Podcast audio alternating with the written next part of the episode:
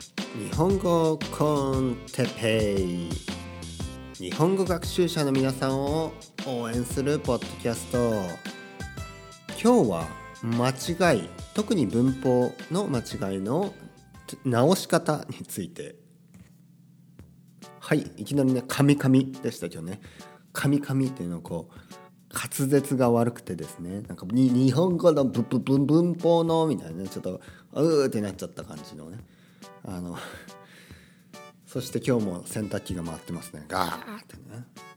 洗濯機が回ってます。朝ですから、ね、朝は僕にとって洗濯機を回す時間ですからね。洗濯機を回して待ってる間にポッドキャストを撮るっていうね。時間の作り方がうまいですね。タイムマネジメントね。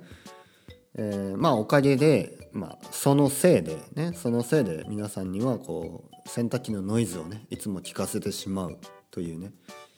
えー、まあ、そういうちょっとデメリットもありますけどそこはあの 申し訳ないですけど、ね、ちょっとあのちゃんとドア閉めてるんですよ。洗濯機のねある部屋のねドアをこう閉めてるんですけどそれでもこうやっぱりスピンするとね聞こえますよガーッとね。そろそろ終わる？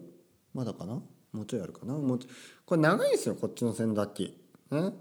なんか日本の方が洗濯機ってすぐね終わった気がするんですけどこっちなんか長いすごい時間かかるんですよね。またボソボソボソボソ話してますけど今日は、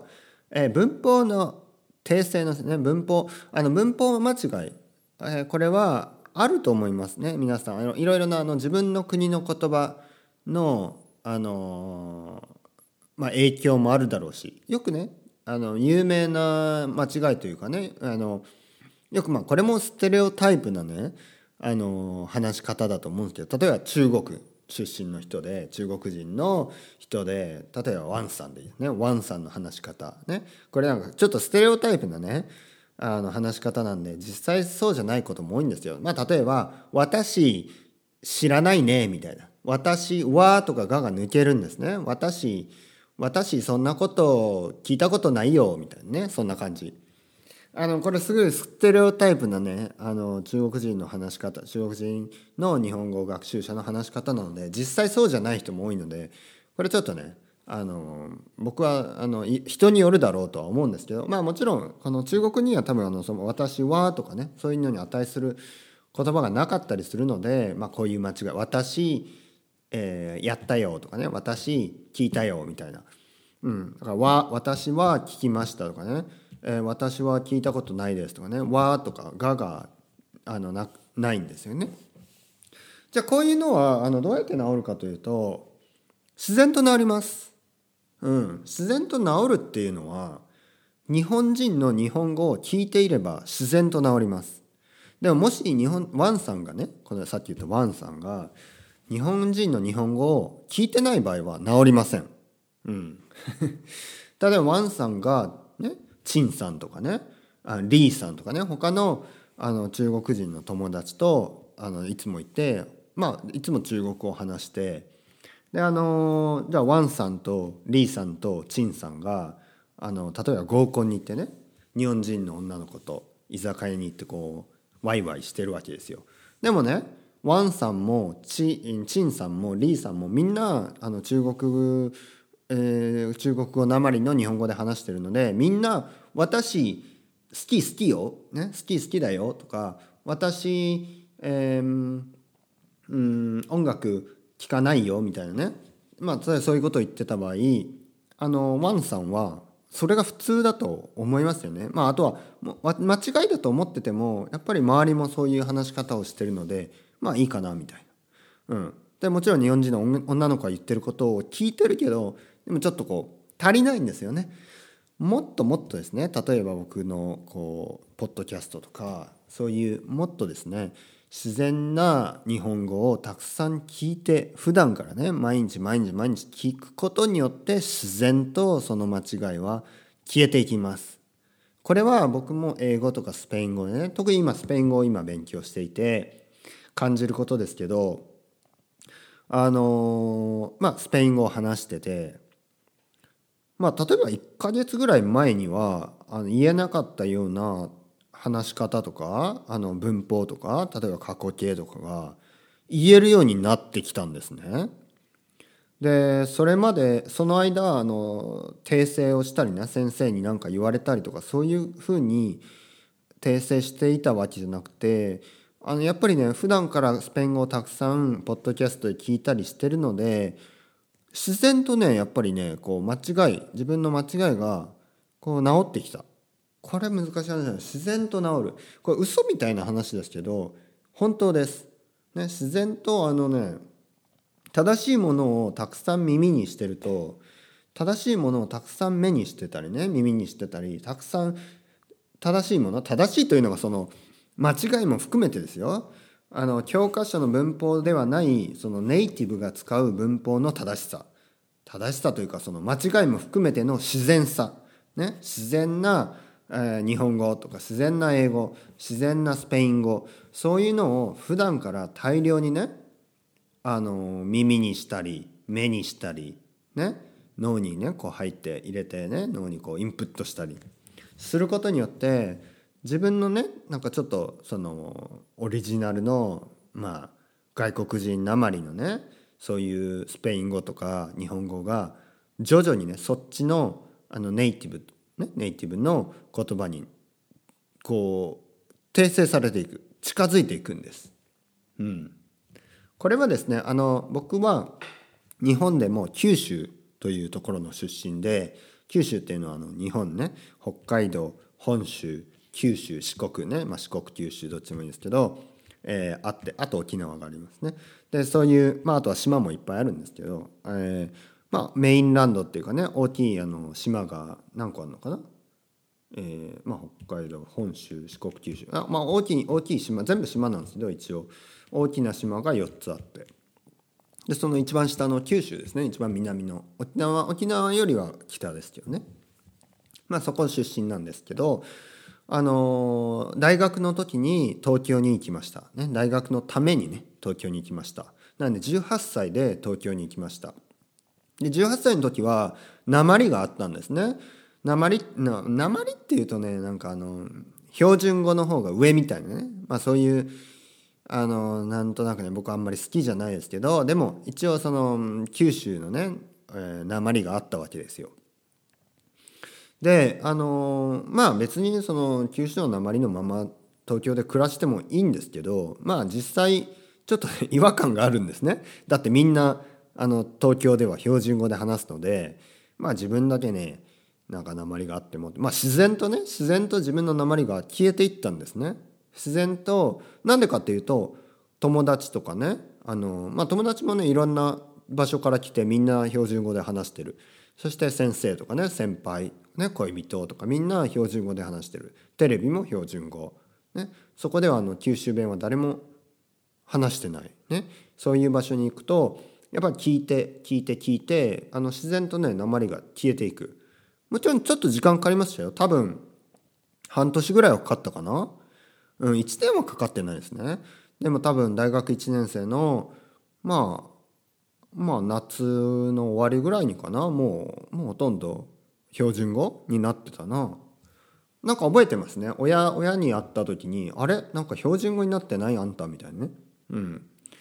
そうそうそう。今はね両方使い使えます、ね、親と話す時はあのすぐね九州弁に戻して。でもあの、まあ、九州弁ってねはっきり言っていろいろいろいろあるんで地域によってね。なかなかあの僕は大分弁ですね。大分弁なんであのちょっとこう福岡の方とは違いますけどまあでもあのそういういろいろなね、えーまあ、方言とかそういうのもあの自然とね消えていった。自然とあの、まあ、消えたというか、まあ、自然と使あの標準語が使えるようになったってことです。標準語があの普段日常生活で使えるようになった。でそれはやはりたくさん標準語を聞いてたから、ね、日本語の標準語をたくさん聞いたから自然と自分の、えー、九州のですね大分のこう独特の言い方がこうなくなっていった。うん、これと同じように外国語もたくさんその自分が勉強したいね自分が話したい言葉を聞くことによって自然とその言葉がね自分に、えー、身についていきます。ね、だから例えばあなたが日本語を勉強しているあの中国人ね中国からの留学生であればたくさん日本語をね聞くことによってその日本語を日本語で理解して日本語を日本語で考え話せるようになる、ね、そうすると徐々にねその中国語の影響が消えていく。でそれはあの中国語は話せないようになるってことではないですね。あなたはもちろん中国語を母語としてね中国語はあなたの母語、ね、母国語なのであのそれを忘れることはおそらくないです、ね、ほぼない。なので心配せずにあの日本語をね日本語で理解できるようになればあの日本語はねペラペラと話せるようになって中国もあのもちろん今までのように話せる。なんで普通にあの日本語をマスターできる。それだけです。ね。大事なのは日本語をたくさん聞くこと。たくさんたくさんたくさん聞いて、えー、その他のねあの留学留学生他の留学生の話す日本語ばかりを聞いているんではなく日本人の話す日本語を聞かないとダメです。この語学学校とか、まあ、大学はあの日本人留学生が多いのでいいであ日本人学生が多いのでいいですけど語学学校というのは基本的には日本語学校ですね日本学校というのは基本的にはあの日本語学習者しかいないんですね。ってことは先生以外の日本語は基本的には学習者外国人の日本語なんであの日本人の日本語じゃないです。ね。えー、もし文法的に間違ってないとしても日本人の日本語ではないので少しねこう違和感があったり少しこう僕にとってはちょっとやっぱり不自然かなと思う日本語を話すんですよね外国、えー、留学生は。まあまあ当然でしょうまだ勉強してる途中なので。えー、でもやっぱりあのそういう人たちの話す日本語しか聞いてないとそれもわからない。うん。なんで語学学校に行って先生の話す日本語だけを聞いていればいいかというと正直言ってですね先生の話すえ日本語もまあ本当に自然かというとハテナ、ね、またクエスチョンマークが出てきましたハテナですなぜかというとあの日本語の先生はあのまあティーチャートークとかね言いますけど日本語の先生は生徒が分かるようにねやっぱり話してしまうんですね。ほとんどの先生はゆっくりと分かりやすくある意味不自然に日本語を話します。だからこそ日本語学習者の皆さんは理解できるんです先生が。ね、先生のことを理解できる。でも先生以外の人は理解できないんですね。なぜかというとその人たちはそんなことはね気にせずに日本語を話すんで。うん。あの先生はですねやっぱり分かりやすい日本語を話してくれます。それは初級のうちはいいです。初めのうちはいいです。でもやっぱり中級そして上級ねあとはあの仕事で日本語を話したいとかそういうレベルがこう少しずつね上がっていくとあの先生日本語の先生が話す日本語だけが理解できてもやはりなかなか難しい、ね、なかなかそそのレベルでは仕事をしたりするのは結構難しい。まあ仕事によりますよ。でもあの高度なね日本語は分からない。で高度な日本語が分かるようになるためにはやはりこの語学学校とかね日本学校の外にある日本語にたくさん触れるしかないですね。で僕はこのポッドキャストでやっているのはその皆さんをその日本語学校のね日本語学校からその外に出ていく外の世界に出ていくその間ねその間ですね。だから初級じゃない中級レベルの皆さんをその日本語日本人が見るようなコンテンツ日本人が聞くようなポッドキャストねそういうところにねあの持っていくためのその間間のね橋渡しとか間の間のこう手助けをしたい、ねそうまあ、このポッドキャストはそういうことです。その日本語学習者が、えー、でも日本人向けのコンテンツは難しすぎるからそこに行くまでねちょっとお手伝いする。うん、でそのちょっとがね結構長いんですよ日本語の場合は。初級は簡単なんですけど日本語の場合は中級から上級が結構大変なんですね。うん、っていうのは中級まではやっぱりあの教科書による正しい日本語を、まあ、丸暗記したりねたくさん勉強すればまあ分かるようになるんですけど中級から上、まあ、言ってみればネイティブのね日本人のネイティブが話すような日本語は今まであの皆さんが勉強してきたようにそのロジカルに考えてはダメなんですね。日本語を日本語で理解する必要があります。ね、日本語を英語で理解したり日本語でをスペイン語で勉強しても限界があるんですね。うん、だからあの日本語を英語で勉強したりね日本語をべ日本スペイン語で勉強したりしてる人の日本語はやっぱり不自然です。僕から、えー、感じるのは不自然だしあのまあうまくね喋れてるけど話せてるけどやっぱりうんなんか単語が難しすぎたりね単語が何て言うかなちょっと古すぎたりね古いっていうのがちょっとこう時代劇見すぎだろうとかね。ちょなんかあの、ま、漫画見す漫画から学びすぎでしょうとかちょっとこう偏ったね単語とか偏った言い回しが多かったりするんですね「ござる」みたいな。まあそんな人はいないけどなんかこうこう敬語とかねそういうのの使い方が少しこうアンナチュラルなんですね。逆に日本人はというと日本人ネイティブはというとその敬語とかあまあ尊敬語謙譲語この辺の使い方も教科書に書いてあるようには使わなかったりするんですね。よく言われるのがその教科書あの若者のね日本語はあ崩れてるとかね日本人の日本語がダメになってる、うん、でもあの僕から言えばやっぱそういうダメになってるのも含めてそのその日本語っていうのはどんどん変わっていってるわけです。でスペイン語もどんどん変わってると思うんですよ。日本語のね変わり方は本当に早い。